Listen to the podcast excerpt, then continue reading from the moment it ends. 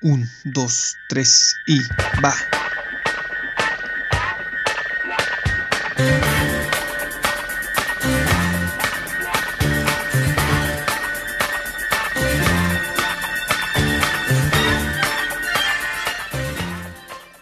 Muy buenas tardes, muy buenas noches, muy buenos días, sean todos bienvenidos ya a una tercera edición de este, su rincón, el rincón de Caminico.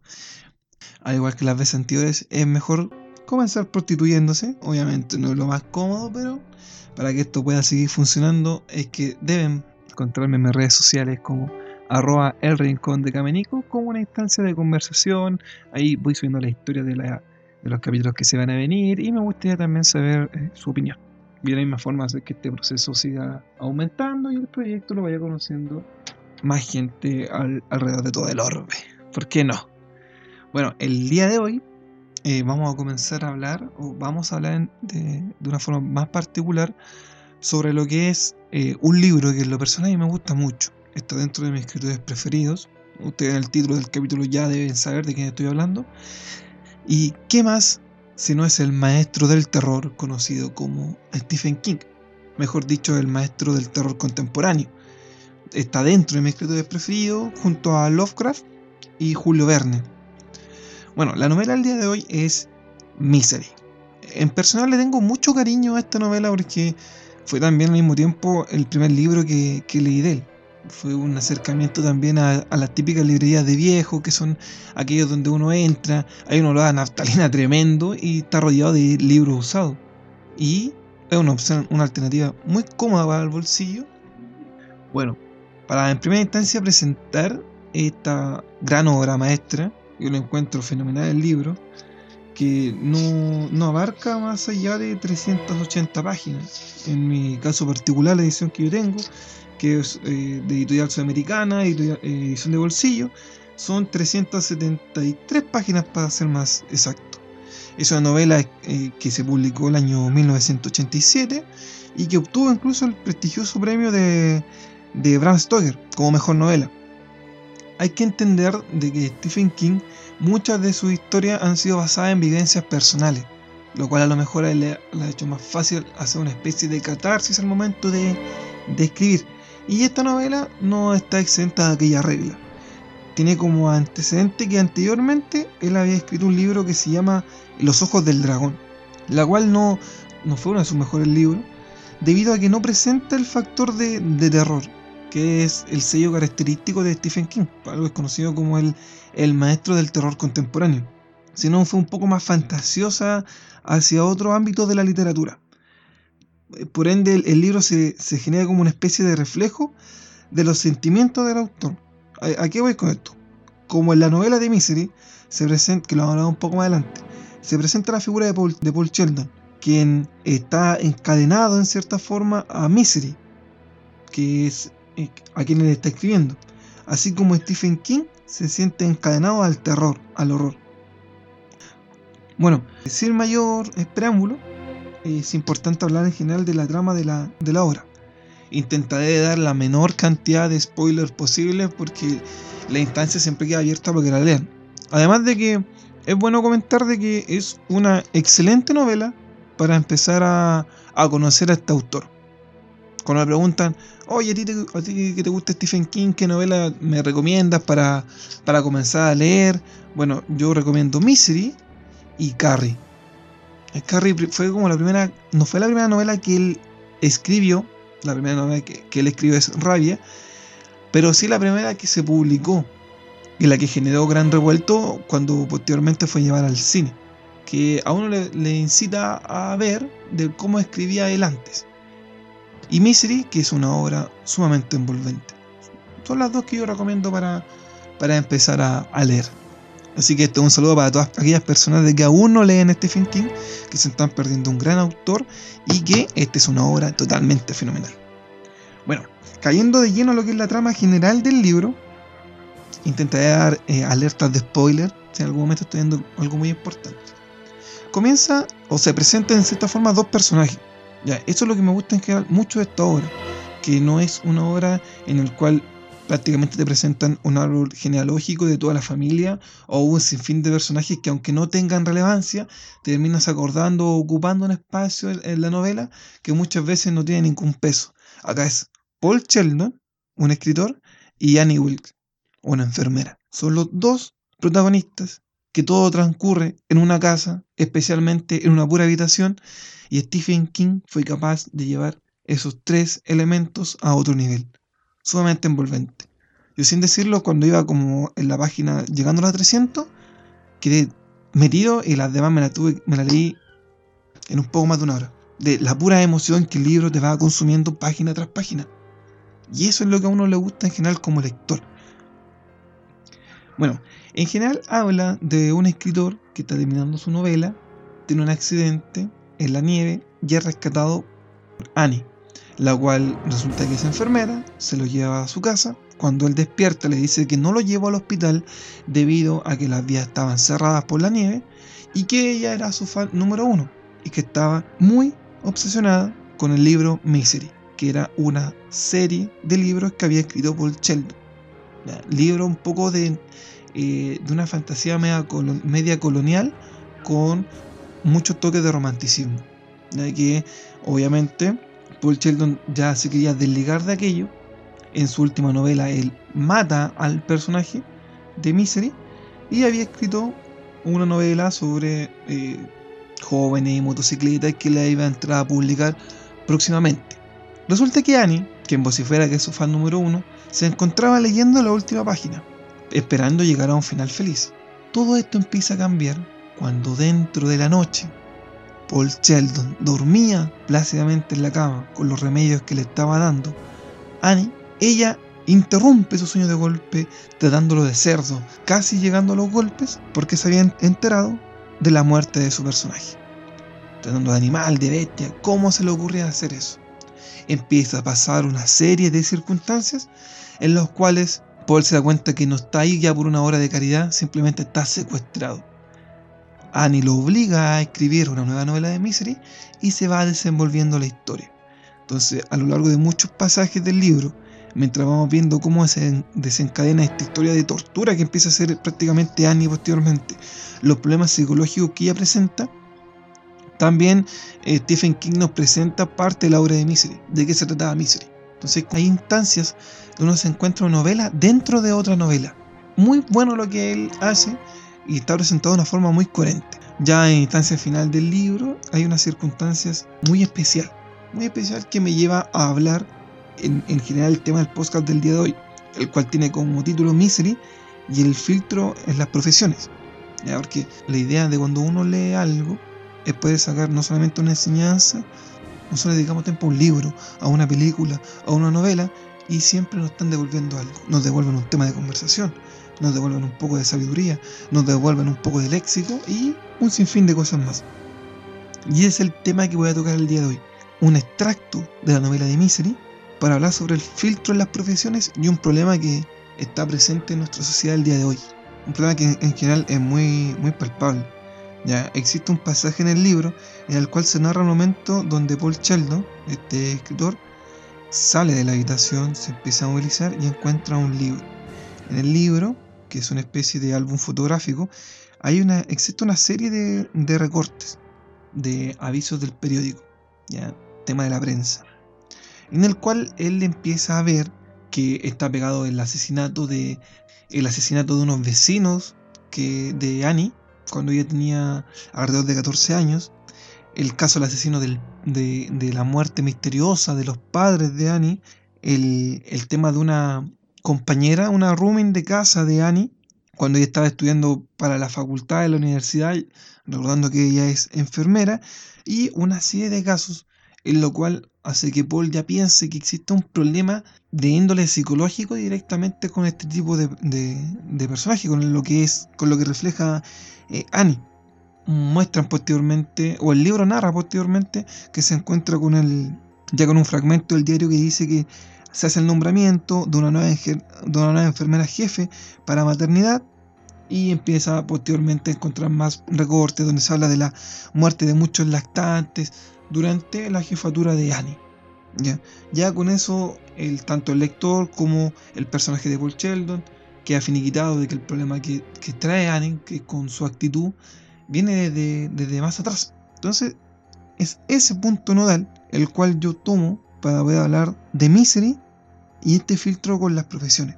Aquí es donde uno lo puede extrapolar con la realidad. ¿Por qué lo digo? Aquí ya se genera un corte. Personas que presentan una, problemática de este sentido, ¿cómo es posible que se inserten, y esto ya netamente extrapolando extrapolándolo con la realidad, que se inserten en un sistema sin una ayuda previa? Y uno claramente se pregunta a la primera instancia como, oh, no, eso es imposible, o cómo saber cuando una persona tiene este tipo de dificultades aquí y allá.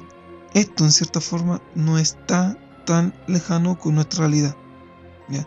Donde tenemos profesionales que tienen un problema, que necesitan ayuda porque no pueden relacionarse, no pueden relacionarse profesionalmente con el tipo de personas que van a trabajar. Por ejemplo, para no hablar simplemente desde la postura de un imaginario. Tenemos los casos, por ejemplo, en, el tema de Chile, tenemos el caso de, ciertos docentes. Por ejemplo, Ciber, una página sumamente buena, la cual genera una serie de estudios y, una, y un trabajo periodístico de por medio, que vale la pena leer, expuso el año 2017 lo de un profesor de Derecho de la Universidad de Chile, lo cual eh, se habló de, una, un abuso sexual sumamente complicado que culminó incluso con el 27 ya de abril del año 2018 en una toma feminista en la misma casa de estudio. Año 2018, marzo para ser más exacto, se denuncia acoso sexual por parte de un profesor de matemáticas en La Serena. 30 de octubre del 2017, se condenó a 7 años de cárcel a un profesor que abusó de dos alumnos en Arica, de entre 14 y 16 años. El 30 de julio del 2018, Tres médicos fueron formalizados por abuso sexual a pacientes. Uno de ellos era ginecólogo, que fue denunciado por más de cuatro mujeres entre el año 2012 y el año 2017. El año 2018, el año pasado, lo que pasó el caso de los sacerdotes. Es un tema que me gustaría retomarlo en otro podcast de que es un tema gigantesco, asqueroso y toda la, y toda la cantidad de calificativos que uno le pueda llegar a colocar algo tan sórdido como es lo que pasaba con las violaciones por parte de la Iglesia Católica. No es claramente crucificar y apuntar como único culpable a la Iglesia Católica, ya que anteriormente yo le he dicho un par de casos, pero un tema muy especial debido a que es una imagen pública que atenta hacia la fe de un grupo de personas. Y la mayoría de la gente, cuando se une a una dogma, sin importar la corriente que ésta posea, o es por un carácter hereditario, como por ejemplo la gente que es católica porque sus papás fueron católicos y sus papás de sus papás fueron católicos y todo esto de parte de la herencia de un sincretismo cultural, o aquellas personas que en algún momento de flaqueza, flaqueza moral, espiritual, porque se sentían muy mal por una serie de eventos que, que uno tiende a vivir, fueron acogidas por un grupo llevándolo a insertarse dentro de una dogma. ¿ya? Son personas que necesitan ayuda, y no está malo buscar este tipo de instituciones. Lo malo es lo que de repente personajes de este tipo de instituciones tienden a hacer, que fue el caso, el, el boom que existió acá ya el año pasado y principios de este año, a las múltiples denuncias que empezó a sentir la Iglesia Católica por los abusos. Abusos que sabían, pero es distinto cuando uno pone la imagen y la primera persona que se atreve a denunciar se suman más y más y más y más. hace poco incluso se estaba legislando el tema de que no importe la cantidad de tiempo en el cual yo denuncio una violación, la puedo seguir denunciando. Porque antes existía un plazo. Ahora no, ahora pueden ser de que lamentablemente una persona la hayan, abusado de ella hace 20 años atrás y hasta el día de hoy ya puede seguir haciendo la denuncia. Es lo que pasaba acá, por ejemplo, con el caso de los hermanos Marista el año 2018. Se denuncian acosos que de entre los años 70 al año 2030 años múltiples abusos debido a esta congregación de los hermanos Marista. Es un caso realmente tremendo y con más tiempo me gustaría tratarlo en, en, otro podcast. Si sumamos todo este tipo de casos, más lo que intenta presentar la imagen Danny Wilk en Misery, insisto, invito a leer esta gran novela, uno entiende a pensar qué puede haber en común y qué tiene que ver con el título. Aquí es lo que voy. La mayoría de las personas que son violadores o que cometen asesinatos o que pasa con la imagen que se intenta presentar de Annie Wilk en el libro, no son personas que se levantan con el ánimo de, oh, hoy es el día, es martes, es martes de asesinar, hoy es viernes de violar. No, son personas que tienen ya un, no es un código, pero sí presentan una suma de características que lo llegan a ser un poco peligrosos para la sociedad. No estoy diciendo que estas personas deban eh, crucificarle ni nada de eso para llegar a ese extremo, pero sí son personas que necesitan una ayuda y una guía para que puedan insertarse socialmente de la forma más saludable tanto para ellos como para el resto. ¿Y cómo? ¿Cómo se podría lograr esto? ¿Cómo es que nos encontramos hasta el día de hoy con médicos que están encargados de velar por la salud que abusen de sus pacientes? ¿Cómo el día de hoy nos encontramos con docentes que deben ser imagen de enseñanza y pulcredad en la sociedad abusan de sus mismos alumnos. ¿Cómo? ¿Cómo chucha pasan esas cosas dentro de una nación o de una sociedad en sí? Yo creo que esto nace netamente por una falta de filtro y apoyo psicológico a lo largo del desarrollo de una carrera profesional. Y no apelo simplemente en el carácter de una carrera universitaria, de una carrera técnica o aquellas personas cuando ingresen a un, puesto de trabajo deberían pasar por un filtro psicológico de, de por medio. Ya nadie trabaja en lo individual, siempre existe un contacto permanente con el resto de las personas. Ya somos una sociedad. Le doy el siguiente caso. Yo personalmente soy, o todavía no lo soy, pero estoy un par de días ya de poder salir de profesor. Yo ingresé a una universidad X y en los cinco años en ningún momento a mí se me hizo un examen psicológico si yo estaba o estoy apto para trabajar con menores de edad. Yo en lo personal sé que puedo eh, trabajar, que trabajo bien y que no me encasillo dentro de este grupo de personas. Pero alrededor de los 300 egresados que a lo mejor puede llevar la carrera hasta el día de hoy, ¿qué pasa si uno de ellos sí presentaba características que podía culminar con un tipo de estas personas? ¿Qué hace la institución? ¿Qué hace la sociedad? ¿Se limpia las manos simplemente porque no lo vio en vez de darle el trabajo adecuado? ¿Esa es la solución acaso? Sería ideal que al ingreso, por ejemplo, de, una carrera de pedagogía, de una carrera de salud, derecho, lo que sea, se hiciera un examen psicológico. Para que le digan, no, sabes tú, debido a todo este análisis, eh, no es apto no es propicio ni para ti eh, trabajar en esta carrera, o, o aún no, primero trabajemos, primero te, recomendamos ir a, un psicólogo, seguir un tratamiento y después de eso puedes acercarte y volver a hacerlo. Sería ideal. Y no solamente en el momento de ingreso, sino a lo largo de la carrera. Unos dos o tres, unos dos o tres entrevistas desde el comienzo, desarrollo y fin de la carrera no estaría nada malo. Y si no se hiciera durante el momento de la formación inicial del, del profesional, por último, cuando uno ya está inserto en su trabajo. Lo digo desde la experiencia en prácticas profesionales donde me encontraba con profesores que ya no tenían paciencia. El abuso se puede reiterar de muchas formas, psicológico incluso. Tenía profesores de que a la primera interrupción del niño se levantaban, gritaban, golpeaban las mesas. Y eso claramente genera un daño en el receptor, en este caso el niño. Son docentes los cuales ya no están aptos para seguir trabajando con niños, que se están dañando incluso a ellos mismos su mismo sistema nervioso, el estrés y una amalgama de situaciones que se van encasillando una con la otra porque no existe esta clase de filtro. No nos preocupamos por la salud mental de los trabajadores, de los alumnos y de la sociedad en sí. Entonces fácilmente de que muchos sucesos desencadenen este tipo de actitudes o porque la persona ya venía con esta configuración por así decirlo o porque algo pasó que hizo que se desviaran del camino en algún momento pero nunca ha existido un filtro yo he tenido muchos trabajos y en solamente uno tuve una entrevista psicológica. Y la entrevista psicológica en ningún momento se limitó a preguntarme cómo era mi salud psicológica, sino se limitó a hacer preguntas del cómo yo me había relacionado con mis eh, jefes anteriores y el por qué yo había renunciado de mis trabajos anteriores. O sea, se encasillan directamente en un marco regulatorio que verifique si yo voy a ser problemático en el trabajo, en el sentido con mi jefe, o voy a ser sumiso. Entonces eso tampoco ayuda. Y como digo, esto es una, es una pila de situaciones que se debe, que se debería interpretar en todos los procesos, desde los políticos hasta los cargos más pequeños. Porque todos trabajan con el mismo fin hacia la república y la sociedad, que cada cierto tiempo salgan en las noticias casos de profesores que, violaron tanto la universidad básica, prebásica, políticos corruptos, médicos sin vergüenza, y todo debido a que no se existió un parámetro que los pudiera filtrar. Esta persona sí es apta para generar este trabajo, o esta persona fue apta en un principio, pero en un momento, debido a la sobrecarga, ya no empezó a rendir.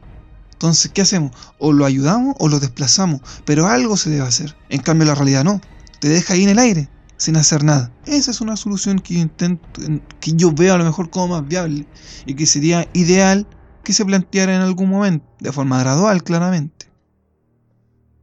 Bueno, chicos, este ha sido un podcast un poco diferente a, a los dos anteriores. Intenté de unir, como les comentaba, punto esencial de la novela, de Misery, en este caso de Stephen King, para extrapolarlo a nuestra realidad, que no es un problema tan liviano.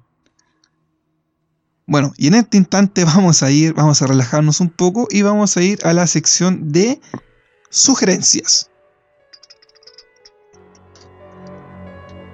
En primera instancia, claramente ver, o sea, en primera instancia, leer el libro. De verdad, es un libro que se lee en una pasada, dos días, tres días y, te da una entretención tremenda. Y al mismo tiempo, si no quieres leer el libro, te recomiendo ver la película. Está gratuita por streaming. No sé si la tendrá Netflix, pero yo la vi por internet. La googleé y ahí salió. No es que esté hablando de la piratería, pero es una película bien, bien viejita. Imagínense, una película que se estrenó el año 1990. El director es Rob Reiner. Aquellos que no lo conocen, ya había hecho una película de unos libros de Stephen King, que es de Stand By, eh, Stand By My. Stand By My. No sé, mi inglés es muy malo. Que Cuenta conmigo y A Goodman. Que esa película es buenísima y tiene grandes actores como Tom Cruise y Jack Nicholson. Y sobre la película de Misery, estrenada en 1990, actúa James Caan. Aquellos que conocen James Caan a lo mejor lo recuerdan por la película del Padrino, la del 72, haciendo de Sonny Corleone. Y Katy Bates, Katy Bates, yo me enamoré de Katy Bates. Yo leí el libro, posteriormente vi la película y Katy Bates fue ver al mismo personaje que yo estaba leyendo en las páginas de Misery. Y eso realmente se agradece. El ver a un personaje que se refleje tan fidedigno. E inclusive ese, ese papel llevó a Katy Bates a ganar el Oscar. De verdad. Sumamente recomendable. Bueno amigos, esta fue otra edición de Su Rincón, el Rincón de Camenico. Reitero, no se olviden buscarme en las redes sociales como arroba el Rincón de Camenico. Y para despedirnos les dejo un fragmento claramente del audio, de la película de Misery. Escúchenlo. Yo sé que les va a gustar. Adiós.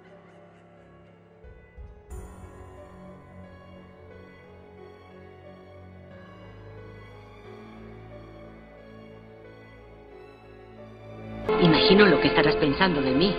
Pero verás, Paul, todo está bien. Anoche todo se aclaró. Entendí que necesitas más tiempo. Finalmente aceptarás la idea de vivir aquí. Paul, ¿sabes lo que pasaba hace tiempo en las minas de diamantes? ¿Sabes qué le hacían al que robaba diamantes? No te preocupes, no los mataban. Sería como destruir un Mercedes solo porque tiene una llanta mal. No, si los atrapaban se aseguraban de que pudieran trabajar, pero también veían que no se escaparan nunca. La operación se llamaba cojear.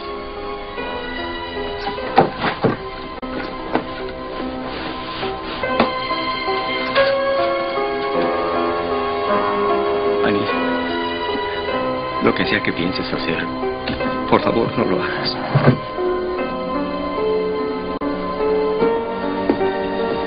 Por Dios. Shh, cariño. Confía en mí. Dios santo.